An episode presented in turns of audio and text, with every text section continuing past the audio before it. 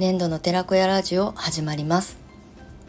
年度の寺子屋まりこです。いつも聞いてくださってありがとうございます。はい。12月28日木曜日の収録配信をお届けしていきたいと思います。はい、えー、12月28日。まあ、今日含めてですね。2023年も残り4日。いやーもう大晦日がねほんと近づいてきてなんかまだ全然こう年の瀬感を感じてはいないんですけれどもなんかねやっぱ会社勤めしているとね忘年会があったりとかなんかこうご挨拶回りをしたりとかっていうのがね増えている時期もう仕事納めなんですかね皆さんは。あのお仕事あの会社でねお勤めされてる方はなんかそういう環境からこうもうだいぶ離れているのでなんかその年の瀬感がスーパーとかねあの買い物に行くとねお正月飾りとかまあそのおせち料理とかのね素材あのを見るとあ年末感って感じるんですけど家でねずっと引きこもって仕事してると全然その なんかこう空気感もね薄れてしまっているので全然ね年末感がないんですけどはいあのカレンダーは刻一刻とあの進んでいくので、うん、まあ今年も残り4日です。はいあのもう休みに入られる方ま、私みたいにあのフリーランスで仕事をしていると結構ねあんまりこう休みとか関係なくあの動いてたりとかする方もいらっしゃると思うんですけれどもはい一日一日を大切にして2023年も締めくくっていきましょう。はいでは、えー、最初にですね、お知らせをさせていただきたいんですが、今日3つほどお知らせがありまして、まず1つはですね、本日が、あの、募集締め切りになっております、えー、アーシング足湯サロン開業クラスの、まあ、あの、開校記念キャンペーンっていうのをね、ホームページの方に掲載してるんですけれども、そちらの募集受付の、あの、締め切りが本日となっております。28日ですね。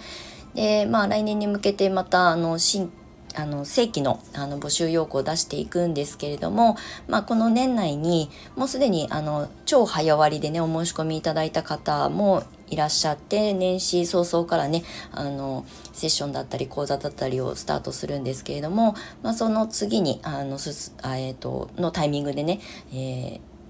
受講というかねあの受けてくださる方たちを今募集しておりますのであの概要欄のリットリンクの方からアーシングアシユーサロン開業クラスっていうプログラムを作っているのでよかったらそちらからご覧いただけたらと思います。はい。で、あとですね、えっ、ー、と、先に、あ、コラボのインスタライブのあの告知をさせてください。えっとですね、明日なんですけれども、12月29日、えー、っと、金曜日の午前10時半から、えー、インスタライブ、コラボのライブをやります。はい。えー、っとですね、スタイフでは何度かの収録でコラボをさせてもらっている種子島在住のアイルナースのりえさんとあのインスタライブで初めてコラボをしてみようということで、えー、明日コラボライブをしようと思っております。はい。で、一応私のインスタの方が、まあ、ホスト側になって、まあ、ゲストという形でアイルナースのりえさんをお呼びして、まあ、あの、フランクにお話をしよう。年末だし、ゆるく話そうということでね、明日、あの、私も久しぶりにインスタライブやるので、ちょっと緊張感があるんですけれども、はい、明日お届けして、アーカイブにも残しますし、あの、私 YouTube チャンネル一応持ってるので、そちらにもね、アップしようかなと思っております。はい。もしお時間が合う方がいらっしゃれば、明日12月29日金曜日の午前10時半から、うんまだ終わり時間は決めてないんですが、まあ、1時間ぐらいあの余裕を持ってね、見ていただけたらと思います。はい。ちょっとインスタライブほんと久しぶりなので、あの、すごい事前準備あのして臨まないとと思っております。はい。まあ、楽しみにしていてください。あの、感覚的なお話、まあ、あの、スタイフの収録でコラボさせてもらった時に前回ねあのそういうお話をさせてもらって明日は私はあのシャーマニッククレイとあとアーシングアートをこうお見せしながらまあ、実演販売じゃないですけどお見せしながらお話ししたりとかあとあのアイルナースリエさんの、えー、ご自身でこう満月の日に作って販売されているターメリックオイルの、まあ、使い方だったりとかその感覚的なところに紐づくようなお話をね2人でこうわちゃわちゃと話そうと思っておりますのではいお付き合いいただけると嬉しいです。あのコメント欄とかにね質問とか送っていただけるとあのすごい楽しいライブになるかなと思っておりますのでお付き合いください。はい、で最後もう一つあのお知らせなんですけれどもえっ、ー、と明日一応予定では明日、えー、公式 LINE をあのスタートします。まあ、これまでもいろんなプログラムプロジェクトごとにあの公式 LINE は作って発信してきたんですけれどもあのしばらくですね私個人のあの公式 LINE は発信をしていなくてあの今あの運用してないんですね。あのクレイカフェとかの、まあ、そういう受付の、まあ、フォーム的なあの立ち位置で公式 LINE は使ってたんですけれども私個人の発信という場で公式 LINE を久しぶりにあの再開しようかなと思っておりましてであの公式 LINE のまあ、名称ですね。あのアカウントっていうのかな。そのあの名称なんですけれどもクレイ人向上委員会っていう名前にしましたこれねなんか急に降りてきたメッセージであのキーワードだったんですよ。ね、クレイビトって送り人みたいな感じの、まあ、若干もじってる感じはすると思うんですけれどもあのクレイを伝えていくあの行きたい人たちクレイを伝えてはライフワークにしていきたい人たちに向けてすごいねビジネス的な目線でお話をするお話というかあのメッセージを届ける公式 LINE を始めようと思っています。であのこれまでもたくさんビジネスコンサルをさせていただいてきたりとかスタートアップのセッションさせてもらったりとかあとはクレイカフェシップのメンバーさんとミーティングをしたりとかまあ、アドバイザー的な立ち位置で、まあ、10年間関わらせていただいてきた。私のこれまでの経験の中からクレイを伝えてお仕事にしていく上で大切な視点だったりとかあとまあ、あのビジネス的な目線なので売り上げの作り方とかメニューのその金額値段設定の仕方とかもう本当にこう具体的なロジカルなお話なんかを交えてあの発信をしていこうと思っております。はい、でまああの不定期の発信にはなるとは思うんですけれどもコンスタントにあの端的にお伝えするあの公式 LINE にしようと思っておりますので、まあ、明日インスタとかスタイフであの発信をしようと思っておりますのでクレイビト工場委員会っていうあの無料のね公式 LINE をスタートしようかなと思っておりますのでお楽しみにお待ちいただけたら嬉しく思います。でもこれクレイを伝える人だけじゃなくて自分が持っているサービスコンテンツを届けて、まあ、人に喜んでもらいたいという方には役に立つ情報だったりもすると思うのであのクレイを伝える人だけじゃなくご興味ある方は是非あの公式 LINE の方ねあのお友達登録していただけると嬉しく思います。はい現在あのロゴを一生懸命あの吟味して作ってる最中ですので、はい、あのお知らせができるタイミングになりましたら強化したあの早々にお知らせしたいと思います。はい、なんかお知らせだけで8分過ぎてしまったのであの今日の本題はねさらっとあのお話ししたいと思います。で今ねあのクレイビト工場委員会あの始めますっていうお話とちょっとリンクするんですけれどもあの今後ですねこの年度の寺子屋ラジオではうんまあ、今までもクレイを伝える人のための、まあ、アドバイス的なこととかもお話ししてきているのでガラリとあの毛色が変わるわけではないんですけれども、えー、まあ、ちょっとこうコンサル要素なんかをあの交えた、まあ、寺子屋学び屋として発信していこうと思っているんですがで今日はですねマルシェとコンセプトワークについてお話ししてみようかなと思います。はい、であのマルシェってあのクレイセラピストさんとかねクレイを伝える皆さんはまあ全員ではないにしてもマルシェに出店した経験がある方は、まあ、少なくないと思うんですよね。私も、まあ、独立した10年前に東京都内でサロン作ってあの開業したんですけれども、まあ、あの友人と一緒にねあのお寺のマルシェとかに出店したりとかで湘南に移住した後も、まあ、つながりがなかったのでマルシェに出店して横のつながりを作ったりとか結構ねコンスタントにマルシェに出店するっていう経験をしてきたんですよね。で、まあ、最初の自分のこう見せ場というかねこう広告の場としてあの物を売るっっていうのがなかなかそのクレーンの認知度がないとねなかなか売れないので物を売るっていう目的よりもあの知ってもらうあの広告の場として私は出店することが多かったんですがただねそのマルシェに出店する目的が明確ではないとあの出店料もかかるので赤字続きになってしまうんですよね。であの飲食と違って結構ね物販って簡単に物って売れないんですよ。いろんなマルシェに出店したりとか、あとフリーマーケットとかにもね、あの湘南は七里ヶ浜の駐車場にあの有名なフリーマーケットがあの毎月あの開催されていて、そこにも何度か出店もしたし、あのまあ、一生懸命接客したりとか呼び込んだりとかして、まあ、全くね売り上げがゼロだったわけではないんですけどただあの出店料っていうねあの経費がかかってくる中で、まあ、プラスに転じることがすごい難しかったんですね。もうだいぶ前のお話だから今だったらちょっと違うのかもしれないんですけど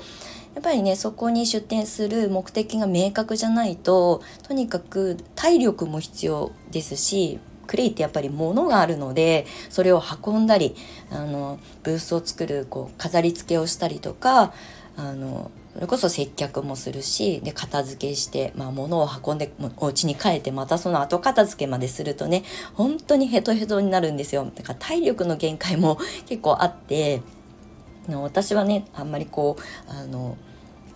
そういう面ではズボラで、うん、楽したいって思うタイプなので長くこう継続して出店し続けるのは難しいなっていうふうに途中から感じ始めたのでその出店する目的をはっきり明確にして物を売るんではなくて、えーと、私の存在を知ってもらおうとかクレイセラピーのそのセラピーっていうものをねあの目にあの止めてもらおうっていうふうに思って本当に広告告知の場として活用していましたそうするとねあの持っていくものもあの最小限で済むし物を売ろうと思って在庫を抱えてあのアップアップしなくて済むのでそういうふうにね私は途中からそのマルシェのあの出店に関してはあの向き合っていました。でこれって実はコンセプトワークっていうのを私はよくコンサルの中でもあのコンサル生の皆さんにねあのお願いするんですけれどもどういうことをやっていきたいのかっていうことを明確にして自分のキャッチコピーを作ったりとか発信の、ま軸を作ったりとかっていうことをコンサルの中でするんですけれどもそれもマルシェ出店したりとかイベントごとに出店したりとかする時にもすごく役に立つんですね。なんとなくブースを作って物を並べて人が立ち寄ってくれたら物が売れるんじゃないかっていうのはねちょっと甘い考え方でじゃあそのブースに立ち寄ってくれて物が売れなくてもその後に続くつながりが増えたらいいよねっていうふうに目的を持って出店するんだったらきっとその出店料も多少赤字になったとしてもその後に続くことを想定してあの広告料としてあの経費としてね捻出すればいいと思っているので、まあ、そういう向き合い方がちゃんと自分の中に落とし込めてるかどうかということがとても大切だと思っています。うん、であのマルシェに関してあの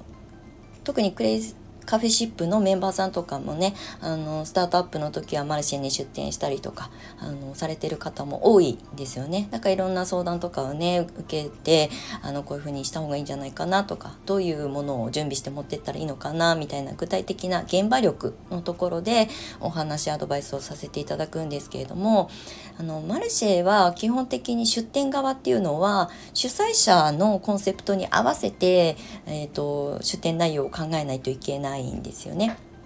なのであのどんなところに出したらいいのかっていうのもそうですしそのマルシェとか、まあ、フリーマーケットはもちろんこうちょっと雑多というかねいろんな要素があの並んでいるのであのコンセプトっていうほどではないかもしれないんですけどただその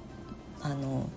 明確なマルシェのコンセプトがあるところに出店する時はそこに合わせてそこに来場してらっしゃるお客様たちがどういうものを求めてマルシェに来るのかっていうことまであの先回りして考えて出店物を考えるっていうことを、まあ、していかないとただクレを並べてなんか商品を並べて、まあ、あの売れたらいいやぐらいの感覚だと体力と 時間とお金が消耗するのでそこはねちゃんと明確にしていくといいんじゃないかなっていうふうにいつもお話しさせていただいてます。